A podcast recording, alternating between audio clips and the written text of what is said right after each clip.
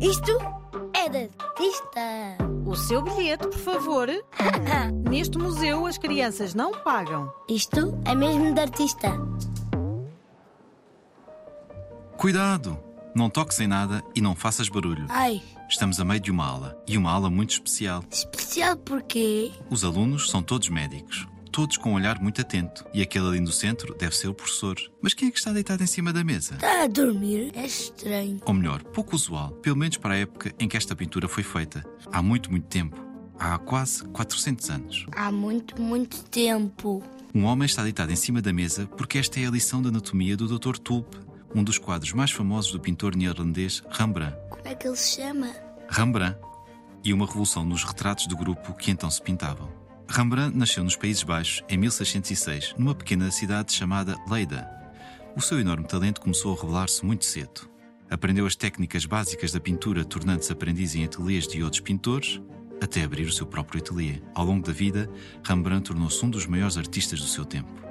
Numa sociedade extremamente religiosa, Rembrandt especializou-se em quadros que mostravam os principais episódios da Bíblia. Ai, Ave Maria, cheia de graça. Também se destacou na arte do retrato, aquelas pinturas em que só aparece uma pessoa. Nos vários retratos que fez, aparecem figuras muito famosas daquele tempo, mas também o próprio Rembrandt. Auto porque é dele mesmo. E quando um pintor se pinta a si próprio, chamamos a estas pinturas autorretratos.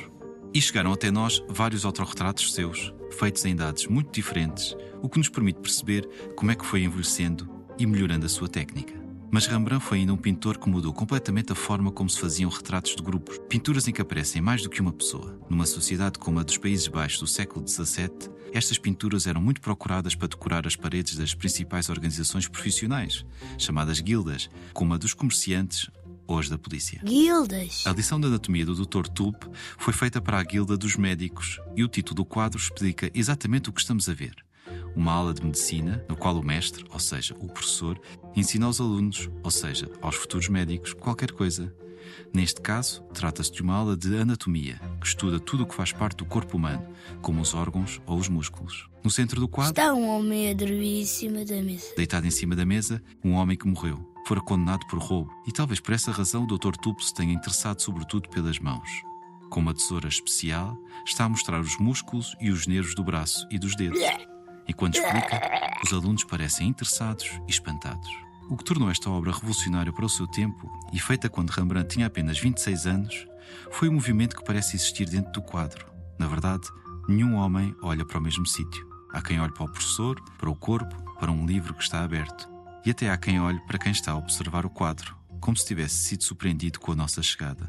Ao contrário do que se fazia antes, nesta lição de anatomia do Dr. Tulpe, nada é rígido nem parado. Há movimento. Tudo parece mover-se, tudo parece um teatro, como acontece noutro retrato do grupo muito famoso de Rembrandt, A Ronda da Noite.